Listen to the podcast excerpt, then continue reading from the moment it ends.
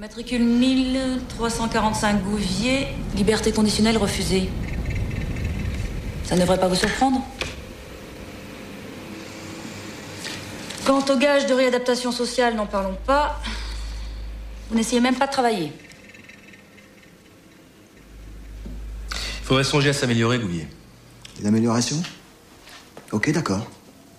Alors, plus de parloir supprimé au dernier moment sans prévenir ma mère qui fait 300 bombes pour rien. Et la cantine Pas dix fois plus cher que dehors, hein. Pour que les enculés, là, ils fassent plus de trafic sur le dos de ceux qui n'ont pas de fric. Gouvier, c'est pas nous qui fixons les prix. Vous accumulez les mauvais points, Gouvier. Nous allons continuer à sévir, hein.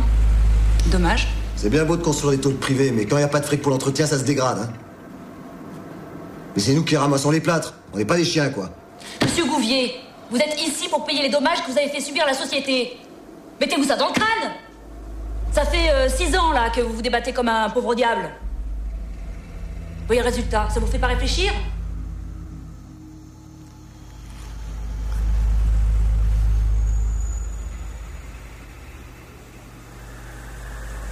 Vous savez, Gouvier, hein Votre arrogance vous mènera nulle part. Ça, ça me regarde. Très bien. Libre à vous de le prendre comme ça, Gouvier. Parlez pas de liberté. Attention, Gouvier. Méfiez-vous.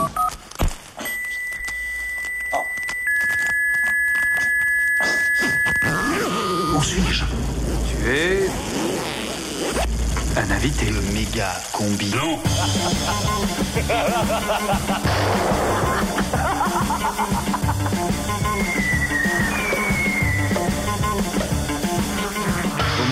expliquer d'où ça vient quand même.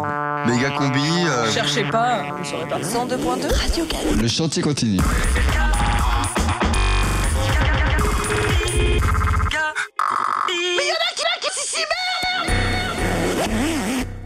Le radiosine du lundi, c'est musique, politique, caustique, onérique, radiophonique, satirique, sociologique, lunatique, électronique, soporifique. 102.2.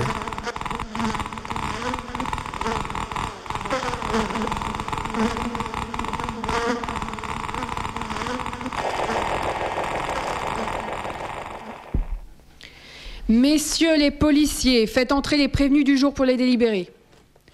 Nous commençons par le dossier Guichard. Madame, Madame Guichard, auriez-vous l'amabilité de lever la main droite et de jurer que vous ne mentirez point? Je le jure. Vous êtes accusé d'avoir corrompu le Grand Lion et Veolia pour récupérer le substrat d'une station d'épuration afin de le revendre à la chaîne de fast-food Quick, provoquant ce week-end la mort d'un enfant par intoxication alimentaire. Attendez, Madame la Présidente, je veux bien être jugée pour ce qu'il m'est reproché. En même temps, je ne porterai pas le chapeau pour les méfaits de la malbouffe. Votre cynisme vous honore. Pourtant, vous savez aussi faire preuve de générosité, puisque vous avez financé des partis politiques en achetant des photos à François-Marie Bagné. Oui, mais aujourd'hui, qui n'échange pas des photos sur Facebook? Le tribunal rappelle que vous aviez déjà été condamné en 2006 pour avoir détourné 450 000 euros de subventions destinées aux foyers d'urgence pour les SDF. Vous aviez alors écopé de six mois avec sursis. C'est pourquoi aujourd'hui la Cour vous condamne, et je vous prie de m'en excuser, à un euro symbolique que vous devrez verser à la famille de l'enfant intoxiqué dans les 10 ans et sur plusieurs versements. Affaire suivante, j'appelle Monsieur Kamel mais mais Excusez-moi pour la prononciation, je n'ai pas l'habitude de l'exotisme. Bon, vas-y, je suis français, madame. Le tribunal ne vous a pas donné la parole, monsieur, et retirez-moi cette casquette. Vas-y, sale pute. Pardon? Non, madame, je disais, euh, je vous salue. Vous avez été arrêté par une brigade volante de la BAC le 20 décembre dernier. Les policiers ont eu du flair, puisque vous déteniez sur vous 2 grammes de cannabis. Suite aux 48 heures de garde à vue au cours desquelles vous prétendez avoir été molesté. Mais c'est vrai, madame. Vous voyez pas, je suis en béquille. Suite à la garde à vue, donc, vous avez été placé sous mandat de dépôt. Au vu de votre casier judiciaire vierge, le tribunal vous condamne à deux ans de prison ferme. Pff, Justice, sa mère.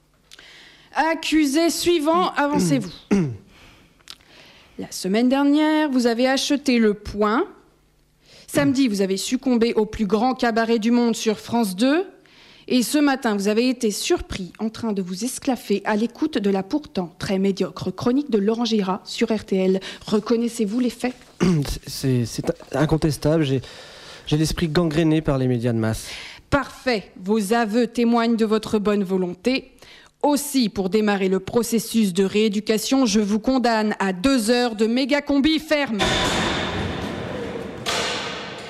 Méga combi contre toutes les prisons. Individu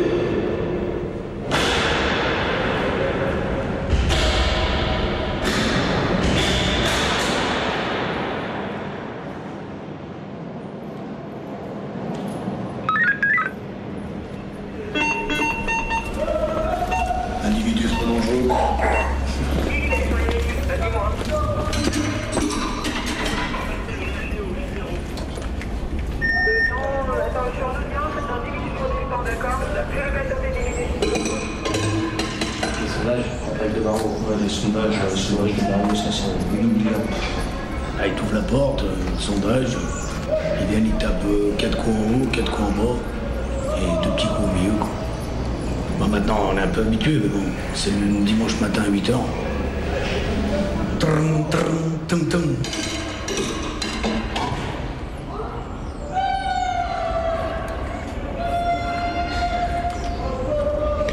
Ensuite, euh, il y, a, bon, y a les collègues, les cris de certains détenus, euh, obligés de crier à travers la porte la nuit euh, pour se faire passer un message ou obligés d'appeler un, pote à travers le- les barreaux et les grilles pour communiquer avec lui.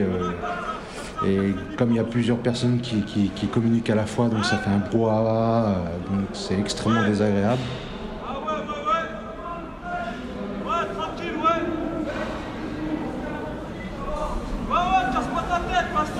Après, après bon, les autres bruits, c'est des, des habituels, quoi. Des robinets, des. Mais qui tapent sur la douche, parce que l'eau elle vient pas. euh, Les talkie-walkie, c'est l'habitude, quoi, après apprendre, quoi. Les cris, bon, les cris, c'est pareil. hein. Tu t'habitues, quoi. Tu t'habitues à rien, je veux dire, mais voilà, quoi, c'est. C'est tous la même chose.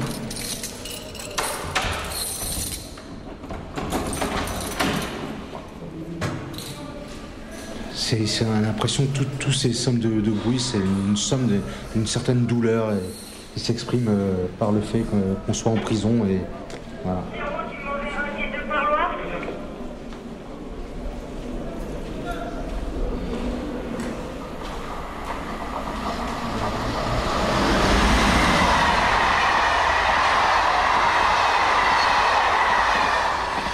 Moi, je suis du côté Mirador. Il y a un train qui passe. euh, il y a des, trains qui passent à peu près les, toutes les cinq minutes, euh, quasiment jour et nuit. Donc c'est.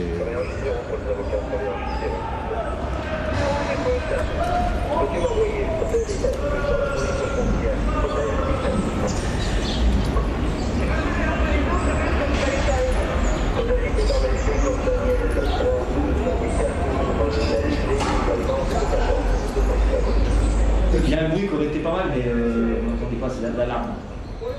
Mais ça va, faut qu'il se passe quelque chose, ce serait bien que vous êtes là. Quand Je vais pas vous demander de déclencher l'alarme. Ouais, quand les surveillants, ils courent et tout. Quand ils courent, c'est impressionnant. C'est quand t'es dans la cellule et tu les entends courir dans le couloir. Le bruit que ça fait. Boum. Individu trop dangereux.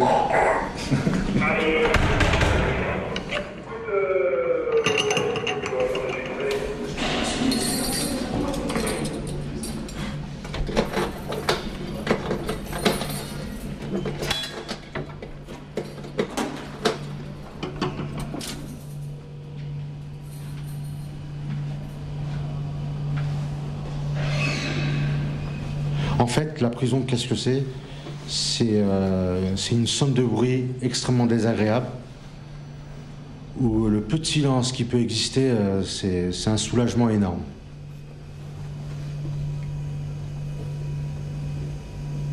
Euh, Il y a le, comment on appelle ça, le, réfrigérateur qui fait un bruit toute la nuit, parce qu'on est dans une petite pièce, on est dans un 9 mètres carrés. Et euh, c'est toute la nuit, toute la nuit. C'est vrai qu'on s'habitue à tout, on s'habitue à, à ces bruits. Mais si on prend tous ces bruits et qu'on les réunit dans une bande, on aura l'impression que c'est- la naissance d'un chaos. Ben c'est ça, moi dans ma cellule, pareil, hein, moi j'ai le train, j'ai la promenade, j'ai la grille d'entrée, j'ai la porte d'entrée, je me tape toutes les rondes ils passent la nuit, ils claquent les portes avec leurs clés, leurs talkie-walkie là. Euh, en plus des bruits de l'intérieur de la cellule, le frigo, euh, enfin tout. Moi c'est un lot, c'est un, pack- un packaging que j'ai. Ouverture 2-3 McDo, s'il vous plaît.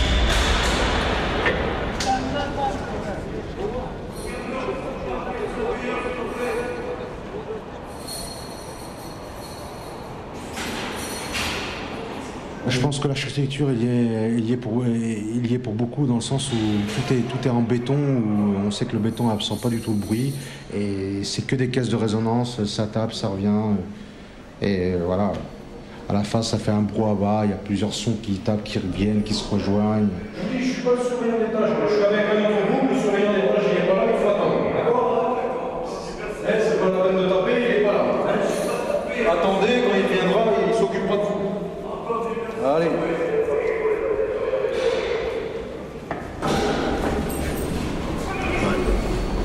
J'ai jamais Mais bon, c'est. Comme je. Personnellement, euh, au début, si, au début, quand je suis arrivé, ça. Quand tu connais pas, c'est horrible, quoi. Mais après, j'y prête même plus attention aujourd'hui. Les cris, les hurlements, les. les coups de poing dans les murs, fais-moi passer ci, fais-moi passer ça.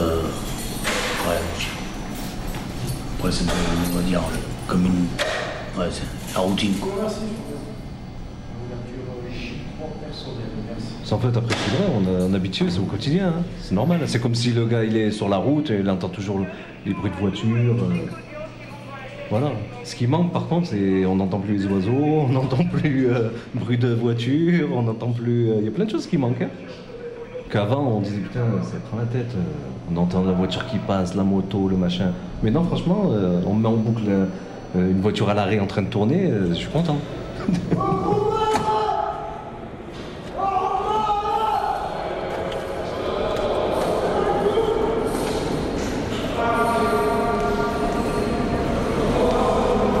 Accès 200, s'il Merci. Le, seul moment, en fait, le seul moment de, silence qu'on a en prison, c'est quand on dort. Et c'est malheureux à dire, mais ou la nuit. La nuit, c'est extrêmement calme, mais bon, la nuit, c'est fait pour dormir. Donc euh, après, soit on se, on se décale complètement de, on, se dérègle complètement, on vit la nuit et on dort le jour, ce qui est pas du tout. euh, c'est je veux dire, ça, ça- nous marginalise plus, dans le sens où la prison, son rôle second, c'est la réinsertion. On ne peut pas vivre dans. si on, se on commence déjà à se On rentre en prison parce qu'on est marginal, et on se marginalise plus parce qu'on on pour, pour obtenir un maximum de silence, on est obligé de vivre la nuit et de dormir le jour. Donc c'est quelque part, c'est entre guillemets quasiment presque une double peine. Tout ça à cause du bruit.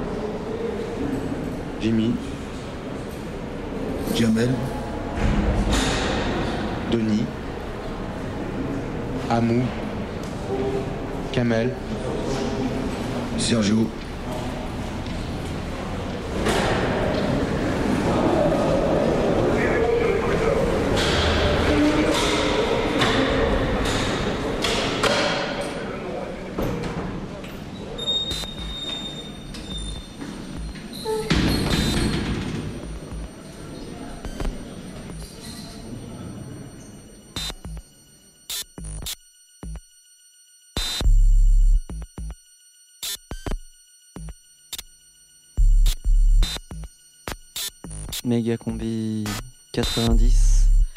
Une émission qui n'ira pas sur le territoire de Belfort. Mais qui parle des forts qui sont pas beaux. Ce soir, tu seras enfermé dans une cellule. 102 sera ton matricule. Tu te taperas la tête contre des pierres. Et tu bosseras pour un salaire de misère. Pour un traitement humain digne du Moyen Âge. Ta prison sera construite par Bouygues et Eiffage. Il n'y a pas de raison que l'enfermement public ne contribue pas à la croissance des groupes privés. Torture républicaine. Isolement étatique. Tes oreilles vont subir la peine planchée. Avec des témoignages de prisonniers. Des conditions de visite qui rendent les familles folles. Un reportage sur les suicidés de la tôle. Une création sur l'architecture carcérale. Et si tu protestes, les matons te feront mal. Ce soir, grâce à la peine planchée. Pas de liberté conditionnelle. Tu mets ton costume de bagnard. Et pas la peine de rêver. Tu ne pourras pas t'évader vers d'autres radios. Car le maton-chef a ton poste Keblo. Chut L'administration pénitentiaire est à l'écoute. Car jusqu'à minuit, méga combi récidive. Et te condamne à 120 minutes fermes de son contre la prison. Alors, je suis désolé, je peux pas me présenter parce que j'ai peur des, des, conséquences et des problèmes que je pourrais avoir là. Mais euh, tout ce que je peux vous dire, c'est que ça fait plus de trois ans que je suis en maison d'arrêt et que je connais quand même assez bien la prison et que j'ai vraiment envie de, témoigner parce que je pense que notre témoignage est vachement important. Souvent, euh, comme je dis, la maison d'arrêt, même s'il y a des détenus qui, arrivent à venir à ce genre de, réunion, de conférence, c'est souvent des détenus qui sont près de la liberté, qui sont près de leur fin de peine et souvent il leur reste pas grand chose à faire et souvent l'administration pénitentiaire les autorise à venir participer à ce genre de débat tout en les tenant euh, sous leur aile un peu de façon à ce qu'ils ne parlent pas trop fait qu'ils sont presque sur, la, sur le point de sortie et souvent, bon, les témoignages sont pas forcément, euh, comment dire, spontanés et, vraiment réels. Ce qui est représenté, ça représente pas vraiment ce qui se passe dans la prison. C'est pour ça que je me, sentais un peu obligé et je trouvais ça dommage qu'on ne puisse pas, nous, pouvoir venir témoigner à ce genre de, réunion. Quoi. Le seul moyen qu'on a de, de s'adresser à l'administration pénitentiaire et au personnel, c'est d'écrire un courrier voilà, c'est le seul moyen qu'on a, sinon on n'a pas, pas de téléphone pour les appeler. On est obligé de passer par des courriers qui bien souvent sont, sont on a les réponses euh, trois semaines, euh, trois semaines ou deux semaines après, et bien souvent le problème est réglé parce que voilà, entre temps on a trouvé une solution. Et, le seul moyen qu'on a, nous les détenus, c'est de, bloquer tous ensemble en promenade, en pensant réellement que voilà, il n'y aura personne qui sera qui pointé du doigt et qui, à qui on pourra faire des problèmes et pour essayer de faire entendre notre voix. Voilà, c'est le seul moyen qu'on a réellement en prison. Et souvent, il n'y a pas de réponse. La seule réponse qu'on a, c'est l'intervention des iris pour pouvoir débloquer les mouvements. Et voilà, et souvent, c'est la, répression. Il n'y a personne, il n'y a pas d'interlocuteur en face qui vient régler le problème ou essayer d'entendre euh, les doléances euh, qui sont, qui sont demandées. Et souvent, voilà, c'est les iris, le rapport de force, la brutalité, et voilà. Les ERIS comme seule réponse, les ERIS c'est les équipes régionales d'intervention et de sécurité, les gendarmes mobiles de l'administration pénitentiaire qui se déplacent au gré des agitations et rébellions dans les prisons. Le 11 décembre dernier, il y a eu un débat à Lyon organisé par l'OIP, l'Observatoire international des prisons. Ce débat portait sur l'expression et la parole au sein de la prison et de la prison vers l'extérieur. Durant cette journée, il y a eu des témoignages, des lectures de lettres de prisonniers. Il y a eu des invités d'honneur, dont Florence Aubenas, la présidente de l'OIP, des intellectuels, des familles de détenus aussi, des ex-détenus et quelques détenus en permission. Il me semblait que certaines personnes avaient des choses à dire, mais tous ne trouvaient pas l'espace et le courage de parler dans ce cadre très officiel, on entendra donc plusieurs personnes interviewées pendant cette journée en marge de ces débats pendant les pauses, comme ces deux femmes de détenus qui ont été invitées par l'OIP et qui ont pu à cette occasion rencontrer le directeur de Corba. Euh, ce petit son est un, une réaction après avoir discuté avec le directeur de Corba. De toute façon, ce qui est clair et net, c'est que, le, que ce soit le, le, détenu ou le visiteur, on est, on, on est tous les deux pris, pris voilà, pour cible, comme si on était tous les deux coupables. Et vous a fait quoi comme impression, directeur, alors? Vous avez parlé Moi, il m'a l'air un peu... J'espère qu'il dit la vérité, surtout. Il m'a l'air bien, parce que même les détenus, il y a quelques détenus disent qu'il est mieux que l'autre. Ouais, que mais ça veut rien dire. Ça veut rien dire ça. Franchement, c'est que des paroles. Pour moi, je Ouais, peux pas dire. non, il ça m'a pas, pas. il m'a pas fait une- ni une bonne impression ni une mauvaise impression. Pour moi, c'est un directeur Non, de prison. directeur de prison. Les prisons, elles ont leur fonctionnement. On a beau dire que ça va changer dans Non, deux ou trois ans. Dans deux ou trois ans, la seule chose qui va changer, c'est on va changer de directeur. On va pas changer, euh, on va pas changer euh, tout ce qui se passe dans les prisons. Non, mais c'est pas vrai. C'est juste la ça tête du directeur qui va changer. C'est Vous savez, elle est nouvelle. Ils savent comment ça fonctionne. Il a déjà été directeur d'autres prisons. Il dit deux ou trois ans pour qu'on oublie les choses. Mais moi, je les oublierai jamais. Euh, mardi, bah, en début de semaine, il y a eu euh, des euh, chiens renifleurs qui sont venus avec les gendarmes pendant que, quand on allait au parloir.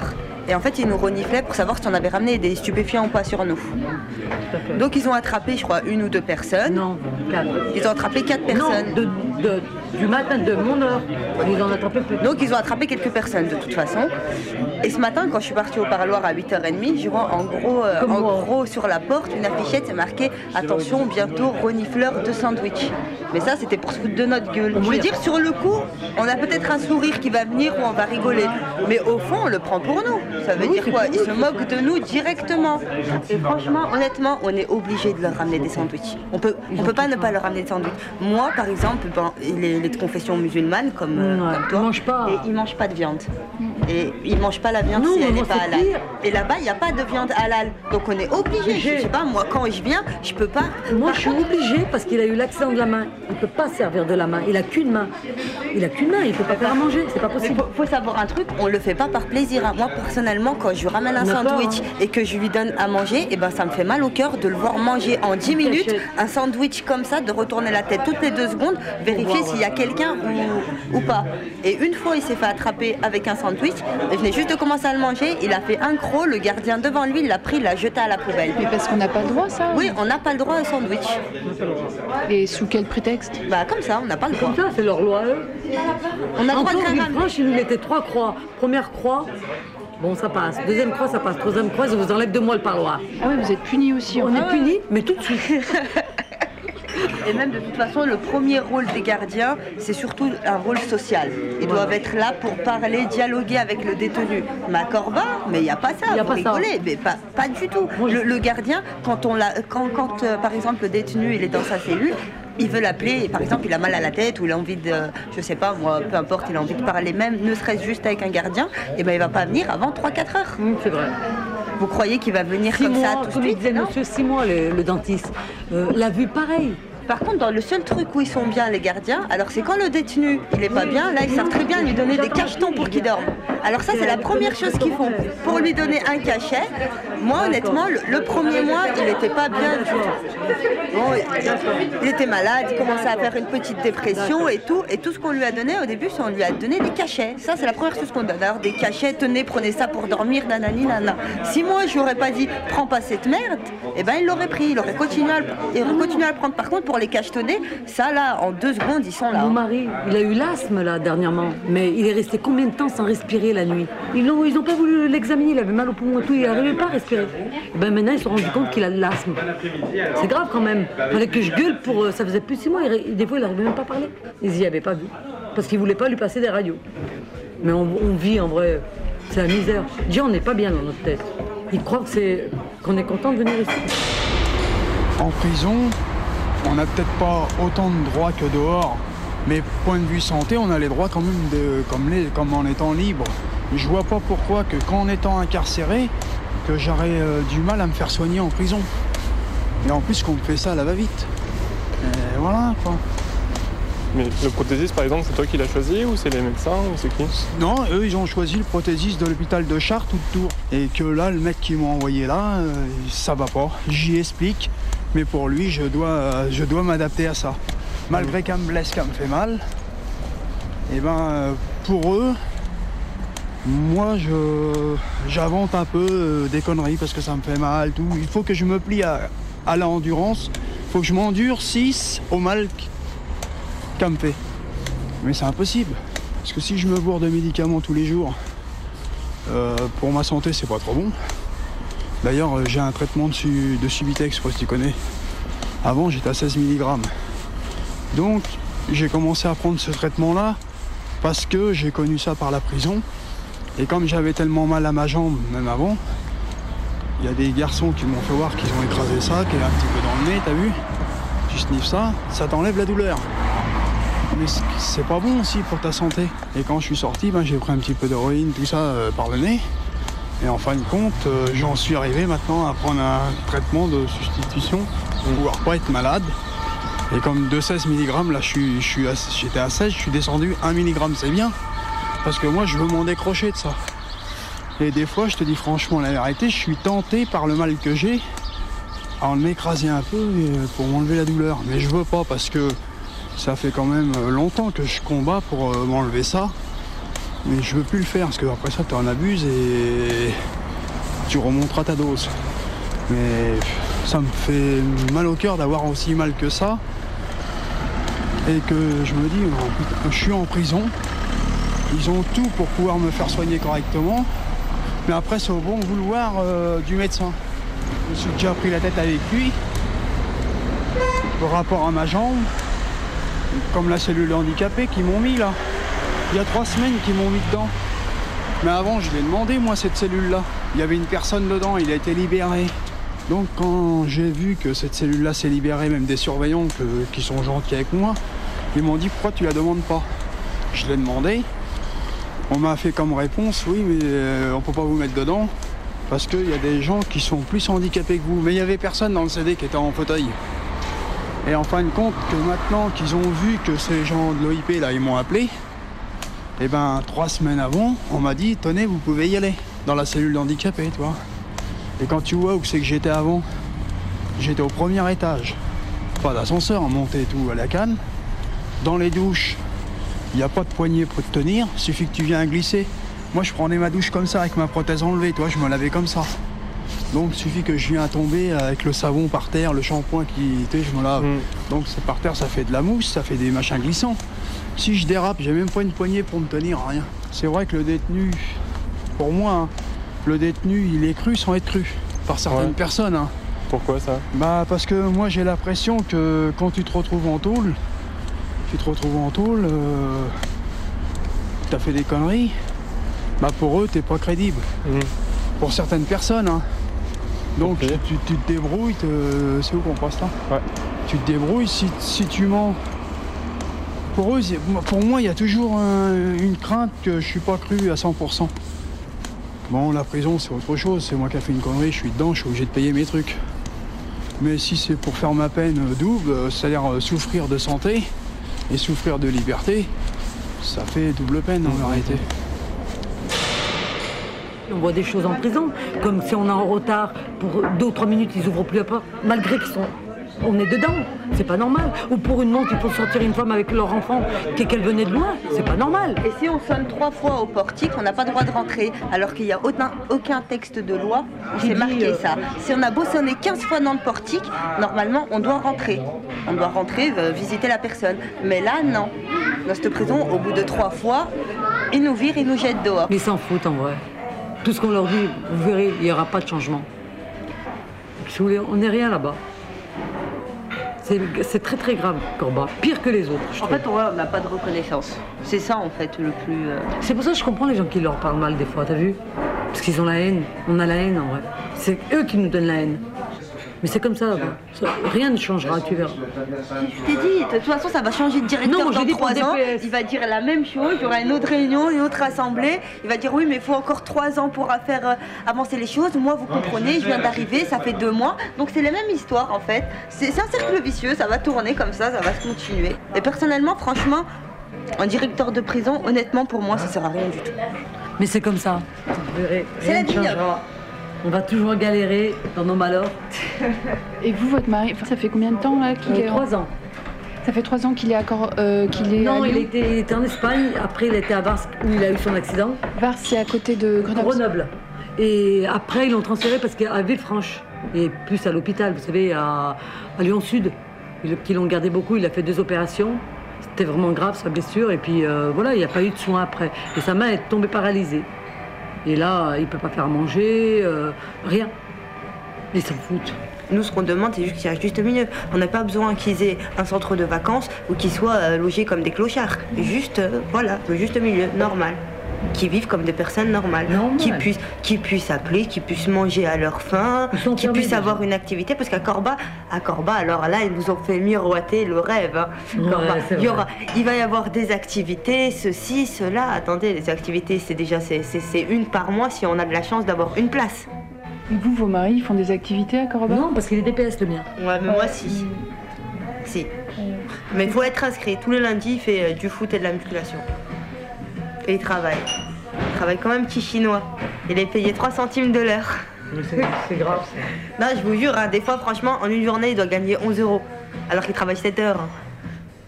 Et après, on lui enlève. On lui enlève de sa paye. On lui enlève déjà pour la télé, on lui enlève les 10% qu'ils prennent. Et en plus, quand il, compte, quand il cantine, eh ben, c'est tout, c'est c'est plus cher. C'est 10% de plus. Déjà, en J'ai vu que général, le directeur, ils il disait fument non, tous. Ouais, ils fument tous. Donc, un paquet de cigarettes, ici, ça a augmenté. Donc, 5,90€. Donc, là-bas, c'est à 6,50€. Donc, le, le- le- le- la, la cartouche, parce qu'ils achètent par cartouche en général, c'est 65 euros. Vous imaginez Et on n'a pas le droit d'envoyer plus de 250 euros, je crois. ou ils comme ça. Sinon, ils enlèvent. hein. S'ils ont deux mandats, par exemple, euh, moi je vais lui envoyer 400 euros par mois, ils vont lui enlever. Quelqu'un d'autre va lui envoyer 200 euros, ils n'ont pas le droit parce qu'ils enlèvent trop. C'est infernal. Parce qu'ils comptent les premiers 400 que j'ai envoyés moi. Normalement non. Bah, ils comptent, c'est comme ça. L'État, c'est c'est le plus gros voleur. À genoux femmes de détenus, à genoux mères de détenus, à genoux sœurs de détenus? Humilie-toi, signe-toi devant la justice. Ici, on ne parle pas d'amour. Est-ce que je peux vous demander qu'est-ce qui vous amène ici? Euh, tu me dis d'abord qui t'es toi À Radio Canu Ouais, je veux bien répondre alors. Radio Canu. Euh, Je suis femme de tolère depuis, euh, depuis une dizaine d'années. Et euh, du coup, euh, bah, j'ai découvert un milieu que je connaissais pas, la Zanzon. Et j'ai bien morflé quoi. Et je voulais savoir, en fait je voulais rencontrer d'autres personnes qui, qui avaient envie de se battre et fait je suis pas tombée sur le super lieu quoi pour ça. Enfin surtout au débat de cet après-midi. Mais euh, voilà, je, connaissais l'OIP par Rondi et, et bon je voulais prendre des contacts. La, dernière histoire qui m'est arrivée par exemple. Je vais au parloir, je vais amener le sac de linge à mon gars. Et les matons décident que le sac de linge n'est pas conforme. Alors que après, j'ai eu le règlement intérieur, je sais qu'il était totalement conforme. Mais là, ce jour-là, ils avaient décidé qu'il fallait une fermeture éclair dessus. Donc je mets le pied dans la porte et je dis euh, je m'en vais pas tant que vous ne prenez pas mon sac. Donc ils appellent les gendarmes qui m'expulsent. J'arrive quand même à laisser le sac à l'intérieur. Euh, J'entends un, maton euh, qui dit euh, laisse-le le sac, on le foutra à la fouille. Les, gendarmes m'expulsent et puis ils me laissent libre. Je retourne à la- à l'association des familles de, de Corba qui s'appelle San Marco. Et euh, là, je, branche vraiment les, gens de l'association de la famille en disant ça vous gêne pas vous, quand vous voyez euh, trois gendarmes débarquer sur une personne qui a fait de mal à personne, euh, qui la menotte dans votre local, ça, ça vous pose pas de problème. Mais non, mais nous, on prend pas parti, c'est sûrement qu'il y avait un problème, mais tu vois, c'est pas si grave puisqu'ils t'ont relâché. Nous, on voyait juste à ce qu'il se passe pas mal. En fait, il n'y a, rien du tout puisqu'ils ont laissé faire. Je m'engueule un peu avec eux, puis à la fin je leur dis, mais là par contre j'ai un boulot qui va correspondre à votre association. Est-ce que vous pouvez vous assurer que Jean-Luc aura bien son sac? Et ils me disent, euh, oui ça on peut le faire, euh, rappelle demain. Donc je rappelle le lendemain, ah ben on sait pas encore, rappelle cet après-midi, je rappelle l'après-midi. Ils me disent, c'est bon, euh, il a eu son sac. Dix jours plus tard, j'ai une lettre de Jean-Luc qui me dit qu'il a toujours pas eu son sac. Je rappelle San Marco, je leur dis c'est quoi ces conneries, pourquoi vous m'avez menti? Ah mais non, mais nous on n'y peut rien, on rentre pas à l'intérieur, euh, on, relaie juste les informations de la pénitentiaire. Donc je leur dis, ben ouais, vous relayez le mensonge de la pénitentiaire. Oh mais non, le pénitentiaire elle ment pas, non, non, c'est que vous aviez mal compris au départ. Assumer la colère de l'autre, euh, les associations elles savent pas faire. Quand on peut pas euh, assumer la, colère et, être dans, la coopération avec ceux qui nous enferment. Et ça, c'est pas, pas, enfin, pas cohérent. Après, oui, techniquement, euh, surtout pour les gens qui ne savent pas écrire, quoi. Surtout pour les, gens qui ne maîtrisent pas l'écriture, la lecture, ils peuvent avoir une utilité. Mais après, c'est vachement difficile de rentrer en contact avec eux si tu ne sais pas lire non plus. Donc, euh, on tourne un peu en rond. C'est pas fini, hein, putain. C'est tellement pas fini déjà qu'à force de me prendre la tête avec les matons, maintenant c'est moi qui y passe en, en procès. Ah ouais. Voilà. Euh, dire, Au départ, euh, juste je connais un gars qui, qui, voilà, qui a fait le con, hein, je vais pas dire le contraire. Et, et du coup, euh, ben, depuis, depuis euh, 10 ans, je me retrouve avec un casier euh, long comme le bras, moi, pour euh, outrage, euh, rébellion, refus de don d'ADN, euh, entrée illicite dans une prison, euh, voilà, avec des sursis plein la gueule. simplement parce que, alors que j'ai jamais cogné sur quelqu'un, en tous les cas jamais sur quelqu'un qui n'avait pas essayé avant de m'immobiliser, et ben je me retrouve. alors c'est les, les dégâts collat- collatéraux. Ça compte pas, de toute façon, c'est. Les taulards étant des marginaux, leurs familles le sont aussi forcément, et on va pas, va pas prendre la. Enfin, on, va, on va pas pleurer sur euh, des familles de, de délinquants euh, qui sont enfermés. Mais du coup, à chaque fois, euh, ça, ça s'est passé dans l'enceinte de la prison. Euh, à Bars, euh, à Corbin, à Valence, à Tarascon, partout où il a été transféré. Systématiquement, dès que tu rencontres des matons, tu tombes sur des têtes de con. C'est systématique. Je Je vais pas faire semblant, quoi. Le discours de, de- ce matin en disant euh, euh, les pauvres surveillants, eux aussi, ils ont des problèmes, c'est pas facile pour eux à gérer. Euh, c'est hors de question que je l'entende, ce discours-là. Le, seul truc qu'ils pourraient faire, c'est respecter eux-mêmes leurs propres règlements. Moi, ça me ferait chier de le respecter, mais pour avoir le droit de voir Jean-Luc, je, je voudrais bien le faire. Mais dans ce cas-là, il faut qu'ils le respectent eux-mêmes. Mais dans leur règlement, on ne me demandera pas de leur dire bonjour avec un grand sourire. Ça, c'est pas possible. Qu'une solution, c'est de démonter les prisons. Il n'y en a qu'une seule. Foutre le feu. À genoux femmes de détenus, à genoux sœurs de détenus, à genoux mères de détenus.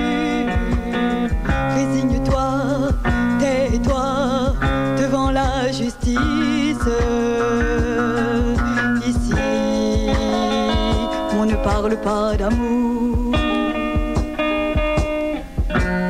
Chante, chante fort, mon amour. Ils viennent de dire Envoyez-en 10 Je ne suis pas triste. Je suis dans la place. Chante, chante fort, mon amour. J'ai prononcé ton numéro de cellule. J'ai un petit ticket dans la main. Chante, chante fort, mon amour. Bientôt, je serai au parloir, c'est sûr. Dans une heure, peut-être. Ils appelleront ton numéro.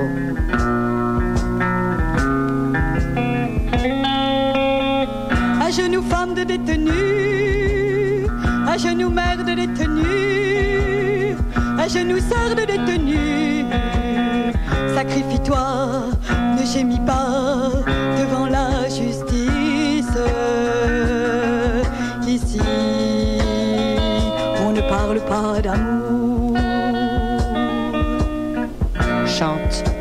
chante fort, mon amour. J'ai franchi les portes, les couloirs, les cours, les uniformes aux quatre coins. Chante, chante fort, mon amour. Ils ne veulent pas que j'emporte mon sac, des fois qu'il y aurait une mitraillette dedans.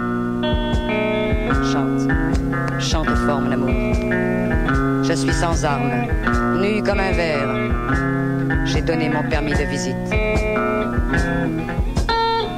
À genoux femmes de détenus, à genoux mères de détenus, à genoux sœurs de détenus. Ne lève pas la tête, ne souris pas devant la justice. Ici, on ne parle pas d'amour. Chante, chante fort, mon amour. Je dois attendre encore. Patience, patience. Nous sommes dix, nous sommes cent. Chante, chante fort, mon amour. Je connais ton numéro de parloir. Patiente une heure encore. J'ai le temps. Chante, chante fort, mon amour. Je franchis le dernier couloir, la dernière cour, la dernière porte. Et tu À genoux femmes de détenus, à genoux sœurs de détenus, à genoux mères de détenus.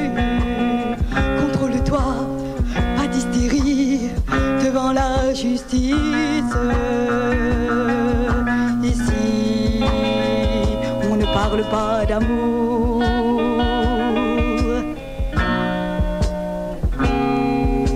Tais-toi. Tais-toi, mon amour. Oui, ça va. Oui, les enfants. Parle plus fort. Attention, là le gardien. Regarde. Regarde-moi, mon amour. Oublie la vitre, le grillage, le bruit. Frôle mes lèvres. Recompose-toi. Oui, j'ai pu payer le loyer. Non, les enfants ne souffrent pas. Ils t'aiment. Je parle de toi. Papa, maman, ne t'inquiète pas. Serre-moi. Serre-moi, mon amour.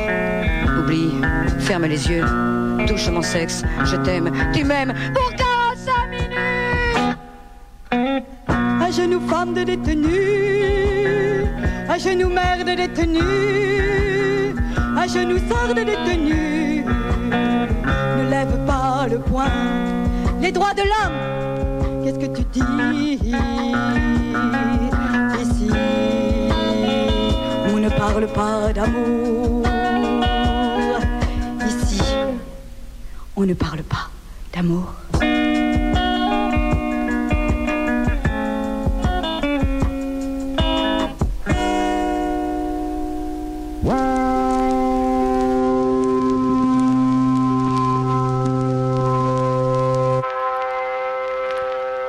Plus. La prison fait son travail en silence. Méga Combi 90, l'émission qui gratte entre les pierres.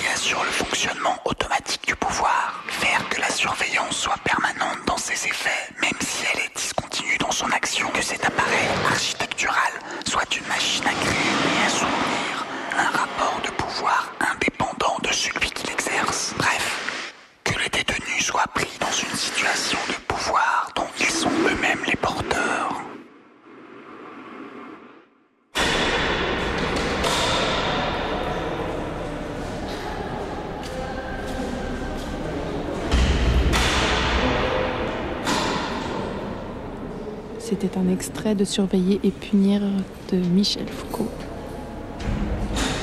Surveiller et punir, contourner l'abolition, complicité des matons, être surveillé et mourir. Il y en a qui vont en prison, il y en a qui sont en prison, il y en a qui parfois sortent de prison, et il y en a qui y restent. La prison, ça me dit beaucoup de choses. Je viens de Mantes-la-Jolie en région parisienne. Je suis très proche de l'OIP. On se connaît depuis 98. Et suite au décès de mon fils qui est mort à la maison d'arrêt de, Bois d'Arcy, asphyxié dans une cellule suite à l'incendie allumé par son co-détenu. Et depuis, on a mené un combat ensemble. Et 12 ans et demi après, on a fait condamner l'État et l'administration pénitentiaire pour trois fautes lourdes. Donc ça a été condamné par, euh, par le Conseil d'État. Et ça, c'est une première. D'accord. C'était quoi les fautes lourdes Pardon C'était quoi les fautes lourdes Les fautes lourdes, c'est les matelas, pas aux normes, euh, le système d'évacuation des fumées et surtout le, le surveillant qui ne disposait pas de clé la nuit pour ouvrir la porte de la cellule et de la bouche à incendie. Local anti-incendie. D'accord. Est-ce que vous avez un message particulier à faire passer du coup dans cette journée? Bah, euh, c'est dire surtout aux détenus de faire très attention, il faut qu'ils soient solidaires entre eux. Dès qu'ils voient quelqu'un de fragile, il faut le soutenir, il faut essayer de le soutenir, il faut, parce qu'il y a trop, il y a un mort tous les trois jours, donc euh, ça suffit, il faut dire stop à tout ça. Et bon courage pour eux, en attendant qu'ils sortent dehors et, et qu'ils reprennent la vie active et familiale et tout. Le fait qu'on vous a envoyé en prison ne veut pas dire que la société vous a abandonné. Admirez les métiers exaltants qui vous attendent à votre sortie de prison. C'est rien que des boulots de fast-food. Les anciens détenus sont de l'or pour des employeurs comme moi. Demandez une augmentation, je téléphone à votre officier de tutelle et vous êtes renvoyé illico en tôle. Méga combi, reportage. Qu'est-ce qui m'a amené ici Euh, Le décès de mon frère, euh, qui était incarcéré à, à Maubeuge en fait. euh, Et euh, le décès de mon frère en fait. Mais du coup, c'est tout récent là, cette découverte de Oui, c'est tout récent. Mon frère est décédé le fin, fin août en fait. Et il y a une procédure euh, judiciaire qui est en route parce qu'il y a eu un. Ça a été très compliqué en fait. Il a été condamné à deux ans et pendant sept mois, on l'a vu, euh, on a vu la descente aux enfers de mon frère. Donc lui a fait euh, plusieurs courriers en disant que voilà, il avait besoin d'une hospitalisation. Ça a été refusé. Euh, la famille a fait plusieurs courriers. Moi-même, j'ai fait plusieurs courriers au président, au ministère de l'Intérieur, au ministère de l'Injustice, partout, partout. On a tapé à toutes les portes. Et euh, pas de réponse, pas de réponse. Et euh, jusqu'au jour ben, fatal, hein, j'ai même appelé la prison en disant que voilà, mon frère va aller, mettre fin à ses jours. Le directeur de prison m'a répondu en prison on est libre, hein. on fait ce qu'on veut, c'est son choix. work. Donc euh, c'était sa réponse et euh, mon frère a été ramené en HP, euh, somnolent, ayant pris des cachets. On avait prévenu qu'il avait pris des cachets. Mon frère qui était avec lui en cellule avait prévenu qu'il était comateux. Ils n'en ont pas tenu compte. Ils l'ont mis en HP à 15h15, attaché. À 20h, ils l'ont trouvé en arrêt cardiaque. Et ils l'ont transféré en Réa et euh, deux mois et demi après, il est décédé en fait. On n'a pas été prévenu par la prison, rien du tout. C'est mon frère qui était avec lui en cellule qui nous a prévenus en fait. Deux, vos deux frères étaient dans la même cellule Dans la même cellule, oui. Maintenant, ce qui m'intéresse le plus, c'est euh, comment les détenus vivent et les familles, surtout comment elles le vivent à l'extérieur, parce que c'est un réel déchirement pour les familles, que ce soit une mère ou une sœur. Moi, je suis que la sœur et je suis, euh, je suis cassée depuis cet événement. Je ne m'en suis pas remise. Les situations du décès sont tellement dramatiques et euh, tout le monde s'est lancé là-bas, que ce soit euh, l'HP, euh, le centre pénitentiaire. euh, personne n'a voulu reconnaître ses, euh, sa faute. On ne va pas dire ses torts. Le, jugement dira s'il y a eu. euh, mais euh, non, je crois que j'ai euh, j'ai été cassée. J'ai la rage contre ce qui s'est passé parce que je pense que ça aurait pu être évité. Pendant sept mois, on a fait des courriers. Donc. euh, c'est une chose qui aurait pu être évitée. Le jour où il a absorbé les médicaments, on a téléphoné à tout azimut. On a attendu le lendemain seulement pour l'hospitalisation. Donc s'il avait été hospitalisé le jour de l'appel, il serait peut-être encore parmi nous. Prison, peine de mort lente, guillotine carcérale. Savoir que l'on crève derrière ces murs, ça fait mal. Corps malade, passé à tabac. Négation de tout droit, quand le pouvoir se venge, dis-toi que c'est la main droite de l'État qui s'abat. Reine de l'arbitraire, espoir consommé dans les parloirs. 30 minutes pour dire à ta mère que tu l'aimes, ensuite faut dégager. Vide impossible à combler. La vérité, c'est que j'ai du mal à écrire ce putain de texte. Suis comme une éponge qui absorbe toute cette souffrance et ce mal-être. Enfermement transmis par filiation, traumatisé. Y a pas de hasard, condamnation. Demande à Pépé ce que c'est que de visiter son père en prison. J'ai pas assez de mots pour exprimer mon dégoût. Comme Abdallah, on tient bon, 25 ans de tôle et toujours debout. De l'autre côté de cette putain de pierre et ses barreaux, l'âme survit et lutte contre les bourreaux. Ça tourne en rond dans la cour de promenade. Regard de travers, viol et passage de pommade. La majorité à la pommade. Si t'es pauvre immigré, t'as forcément plus de chances de finir enfermé.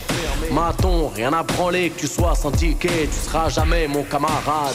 Quand ton collègue met des coups de bâton, t'hésites jamais à rappliquer, toujours partant pour les primades. Colonie pénitentiaire, quelle différence avec une tombe à ciel ouvert? Quartier d'isolement mitard, détenu particulièrement surveillé. Veine tailladée, on n'a pas entendu crier, ça y est, c'est trop tard. Patate dans le miroir, reflet strié, cœur brisé, pas d'échelle dans cette lutte pour la dignité. Et politique celui qui est conscient des raisons pour lesquelles il est enfermé. Misère sociale à la base, innocence de l'enfant, sentiment de révolte qui transcende génération et département. Dans un futur proche, la tôle de 7 à 77 ans. Réveille-toi, c'est plus de la fiction malheureusement. Prison, peine de mort lente, guillotine carcérale. Savoir que l'on crève derrière ces murs, ça fait mal. Ça fait mal. Ça fait mal.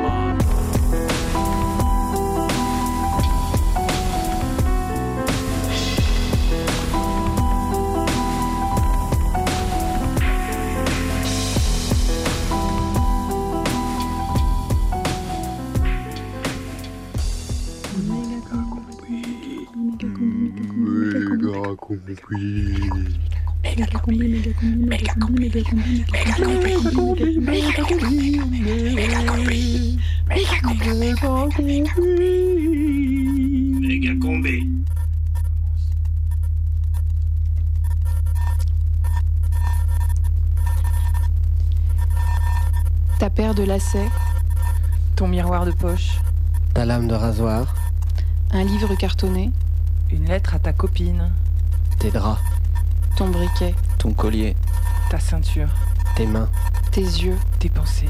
en prison, tout devient suspect.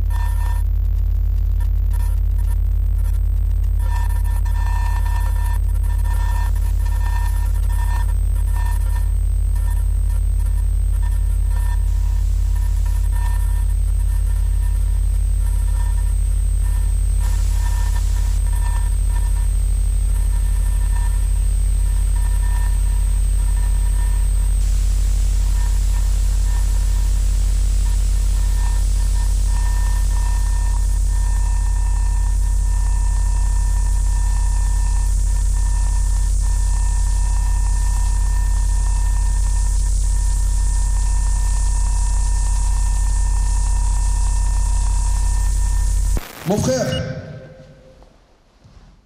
la mort t'a emporté, toi qui aimais tellement la vie. Comment te dire notre tristesse de te voir partir ainsi? Ta, mort, mort n'est qu'un recommencement et ton décès une renaissance. Mon frère, tu as beaucoup souffert. Tu t'es battu contre la maladie, contre l'injustice.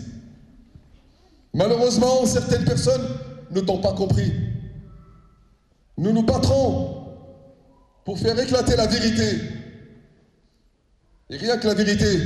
La famille demande que ça, rien que la vérité. Qu'est-ce qui s'est passé? S'il y a des coupables, il faut qu'ils payent. Farid, si tu nous entends, ta famille, ton épouse, tes frères, tes sœurs, et tous ceux et celles qui t'aiment, ne t'oublieront jamais, mon frère. Nous te disons à bientôt, frérot. Repose en paix.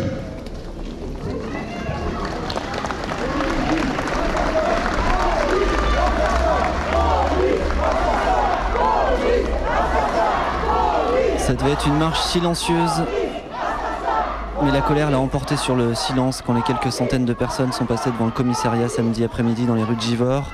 C'était une marche hommage à Farid Lamouchi, mort en prison début janvier dans la maison d'arrêt de Lyon-Corba. Suicide, nous dit l'administration pénitentiaire, mais personne ne veut y croire.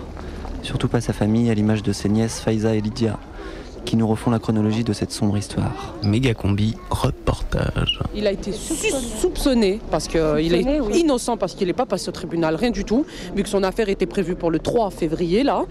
Il a été soupçonné d'avoir cambriolé un bar dont le bar aurait été volé dedans, une cafetière, 80 euros, non 80 euros et 2-3 bouteilles de whisky. Du coup, suspectés de ce vol dans le bar, ils sont venus, ils l'ont arrêté? Et ensuite, qu'est-ce qui s'est Ils l'ont passé arrêté, ils l'ont mis en garde à vue. Donc en garde à vue, ils se sont bien acharnés sur lui. Ils l'ont tapé pendant 48 heures. Ils ont fait deux descentes Deux perquisitions Deux. à son domicile, deux perquisitions. Et j'insiste parce que c'était deux perquisitions horribles. Comme je vous ai dit, ils ont tout cassé. La moitié des meubles chez ma tante, ils sont cassés. On a dû y jeter. Le linge par terre, la cuisine, je vous dis même pas retourner. Les fauteuils déchirés à coups de couteau. les frigos ouverts. Euh, les papiers tout avec par des portes. terre. Je vois pas ce qu'on cherche dans des papiers. Je suis désolée. Une perquisition, des papiers par terre, les photos par terre. C'est dessous à sa femme. Vous imaginez Vous, faites une descente, vous cassez pas tout, vous déchirez pas des poufs, des canapés, deux jours de vous, reprise, cassez pas des cadres, vous humiliez pas sa femme, vous allez pas la chercher sur son lieu de travail à menotter devant tout le monde. La pauvre, elle travaillait en intérim à Kiabi, ils sont venus la récupérer avec des menottes là-bas pour lui demander un témoignage, mais ils ont qu'à l'appeler. Et de toute Par manière, terre, ils ont dit à sa femme, tu le reverras plus ton mari. Ils lui ont dit comme ça, ma tante. hein. Ils sont partis la chercher à 7 à son boulot. Ils l'ont menotté. Ils lui ont dit si tu restes avec lui, tu vas voir ce qu'on va te faire.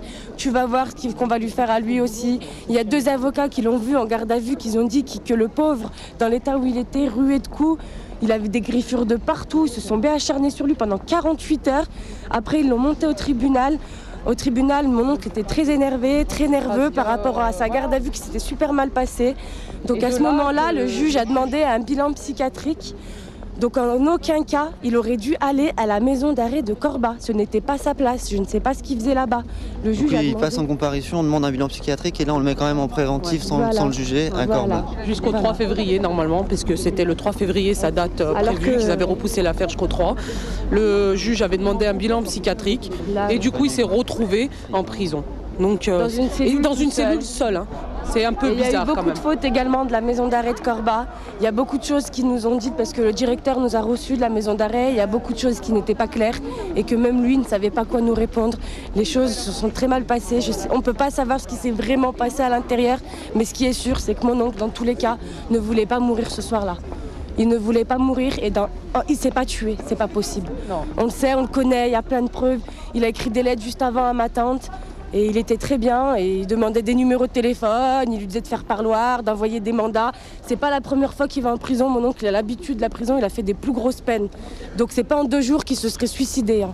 Je sais pas comment ça s'est passé là-dedans, mais en tout cas on est en colère et on lâchera pas. Il faut qu'on sache ce qui s'est réellement passé. Donc voilà, c'est tout ce qu'on a à dire. Maintenant on attend, ce qu'on va voir ce que ça, comment ça va se passer avec la justice, on va voir ce qu'ils vont nous apporter et puis on verra bien. hein. Mais en tout cas, le commissariat de Givor a des torts et la maison d'arrêt de Corba a des torts, donc j'espère que la justice sera faite et qu'ils seront punis. Regardez tout le monde qu'il y a. hein, tout monde c'est pas la colère. première fois que ça se passe, c'est pas le premier suicide qu'il y a en prison. Il y a la famille Zaraï Devin, leur frère Fakradine. Combien de personnes on va perdre encore avant que, que ça cesse Tout ça, faut, faut briser le silence dans, dans les prisons. Faut arrêter toute cette violence, toute cette haine qui se passe. C'est caché. Découvre tout, c'est pas le premier, ça sera pas le dernier, comme d'habitude. C'est malheureux, c'est malheureux ce qui se passe. Même au tribunal, le juge il l'a vu, il était plein de bleu, il était tout mort, ils l'ont tué. Déjà en garde à vue, ça a commencé là-bas. Puis après, aller savoir ce qui s'est passé dans la prison. hein. En plus de, il faisait 1m90 et ils disent qu'il s'est pendu sur un petit lit superposé. Euh, on a mesuré, c'est impossible. C'est impossible. Même sans ça, de toute façon, la police de Givor, ils font des interpellations gratuites, ils emmerdent les jeunes, ils, ils- ils- ils font tout pour emmerder le monde, ils nous laissent pas vivre tranquille. Après, ils se demandent pourquoi les jeunes, ils s'en prennent à eux ou quoi que ce soit. Mais il faut voir comment ils nous traitent ici à Givor, la police. Comme de la merde. Comme de la merde. Il y a une famille pour un Kinder Bueno, son fils qui a volé à Carrefour, ça peut arriver, tout le monde peut le faire, c'est un gamin. Euh, ils lui ont tout cassé chez elle. Euh, pour un Kinder Bueno, c'est je sais pas pourquoi mêmes il policiers, quoi. monsieur, c'est toujours les mêmes policiers. Toujours les mêmes, voilà, c'est- Il y en a qui parlent pas, mais il y en a toujours deux, trois qui sortent du lot, qui, qui, qui se croient supérieurs à tout le monde et qui font leur loi et qui font ce qu'ils veulent. Et ça, faut arrêter, il faut que ça cesse. Regardez tous- tous les gens qui sont là, bah, tout le monde a déjà eu des problèmes ici à Givor, c'est toujours avec les mêmes policiers, faut arrêter. Mais pour des petits délits euh, mais banals ou que bon voilà Bah, dans d'autres quartiers peut-être ça se passerait rien. mais quand il est décédé, ils l'ont appelé, sa femme elle vit toute seule, ils l'ont appelé à 5h du matin, ils lui ont dit froidement, votre mari est mort, il s'est pendu. Et si elle est cardiaque, elle est toute seule, elle vivait toute seule. Ils peuvent pas se déplacer, venir frapper à la porte, il mérite pas mon oncle. Il c'est pas un humain pour qu'on ait la décence de se déplacer pour lui. Un coup de téléphone, ma tante la pauvre, elle a 29 ans, elle est toute seule chez elle à 5h du matin. Imaginez, elle se serait suicidée après une nouvelle comme ça. Ça en aurait fait deux. C'est c'est horrible, c'est quoi cette justice? Faut arrêter. Du coup, vous dites que maintenant vous allez rien lâcher, ça, donne- ça vous donne envie de combattre et par quel moyen de. On va essayer de combattre par la justice. On lâchera pas. On a Bah, des déjà, la avocats.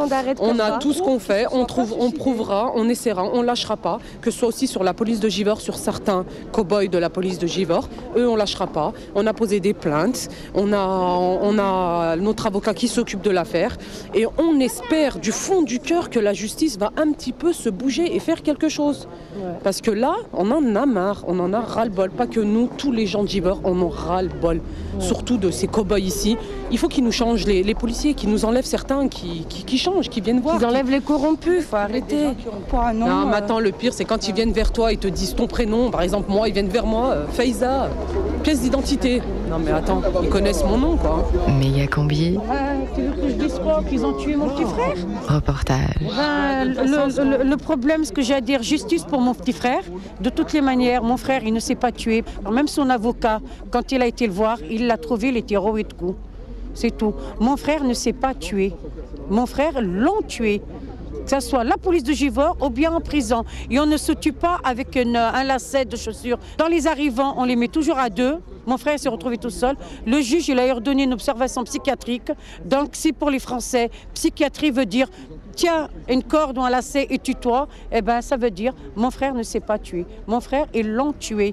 Et je veux la justice. Et je le dis, je redis, si justice n'est pas faite, eh ben la justice se fera autrement. En ce moment, j'ai la haine. La haine, la haine, la haine envers tout le monde. Une haine. Ils nous ont supprimé mon petit frère qui a une vie, il rigole avec tout le monde, il parle avec tout le monde. Mon frère n'a pas été suicidaire, il ne s'est pas tué, mon frère. La police de Givor, de toutes les manières, ils nous insultent de tous les noms. Ils font des descentes pour une, euh, pour une fouille, ils vous cassent la maison. Mon frère, ils ont fait deux perquisitions, même sa voiture, ils ont déchiré les sièges à coups de couteau. Son grand plasma, tout neuf de mois, ils l'ont cassé. C'est une haine qu'ils avaient, c'était pas une perquisition. On a les photos, on a tout. La police de Givor, il faut que ça s'arrête. Il faut qu'ils fassent leur travail comme il faut. C'est tout, c'est des cow-boys. On a peur pour nos enfants en garde à vue. Pourquoi ils ont la haine contre les gens comme ça, les flics? Ben, posez-leur la question. Posez-leur la question. Parce qu'on leur a pas montré la violence. On leur a pas montré assez de violence. On les a laissés trop faire. On les a laissés trop faire, eux. Ils nous ont monté dessus. C'est c'est le mot. Ils nous sont trop montés dessus. Parce que quand ils prennent un gamin et que la mère, elle téléphone, si vous voyez comment il parle à la maman, franchement, mais même vous, vous allez, être, vous allez dire, mais c'est pas possible. C'est plus une justice. C'est du cow-boy. On n'a même plus le droit. Notre fils, il est en garde à vue. On appelle gentiment. On, leur dit bonjour, messieurs. Mais, mais ils- ils nous jettent mais comme des, des, des, des, pommes pourries, des, je sais pas quoi. Pourquoi ils ont la haine? Allez leur demander. Ils sont en manque d'argent. Et c'est quand ils attrapent un gamin qui disent on l'attrape avec un bout de shit. Il est où le bout de shit? C'est eux qui se les fument, le bout de shit. Parce que c'est bien facile de mettre sur le rapport stupéfiant bout de shit. Moi, dans le tribunal, on ne voit jamais le bout de shit. Rendez-nous les bouts de shit que vous avez enlevés à nos jeunes. Moi, moi, je vais les fumer, moi. Qu'ils nous les rendent, les bouts de shit qu'ils ont là-bas. Tous les jeunes qu'ils attrapent avec un bout de shit, les flics, ils sont où, les bouts de shit? Ils se les fument, eux. Ils se payent des bières, ils se payent tout, ils se vengent sur les gamins, sur les jeunes. Il faut que ça s'arrête. De toutes les manières, moi maintenant, pour mon frère, et c'est pour tous les jeunes de Givor et des Vernes et de partout. Stop. Que la justice soit faite et qu'elle se calme un petit peu, la police de Givor. On a besoin de la police, mais pas d'une police Voilà. comme celle-là. Et de certains inspecteurs, des pourris, qui se remplissent les poches avec des insultes, euh, avec la rébellion et tout ça. Au trajet. Et demandent de 1000 à 1500 euros. Toi, toi, tu m'entends, toi. Tu sais, tu sais, tu. Hum, et c'est de qui je parle. On m'a dit de pas dire le nom, je dirais pas le nom, mais un bon Dieu, mais une justice des gens. Je vengerai mon frère, petit fils de pute. Police Assassin Police Assassin Police Assassin Méga combi, reportage. Je voulais juste euh, témoigner parce que moi, Farid, euh, bon, j'étais, on était, j'étais au 17 en Orlan, ils étaient au 16, et j'ai- c'est quelqu'un qui a, qui a grandi avec les enfants. Donc c'est, vrai que dans la vie, on peut toujours faire des bêtises, hein, mais ça ne mérite pas ce qui s'est passé. À mon avis, maintenant, il ne faut plus qu'on joue, euh, qu'on soit dans l'émotionnel. Parce qu'à chaque fois qu'il arrive un truc, on est tous réunis, c'est, beau, mais il faut que ça soit dans la continuité. Et la continuité, ça veut dire que créer un collectif, justement, qui lutte euh, contre ces injustices, parce qu'une association qui, est- qui a un grand nombre d'adhérents, euh, automatiquement, elle sera entendue par, par les autorités.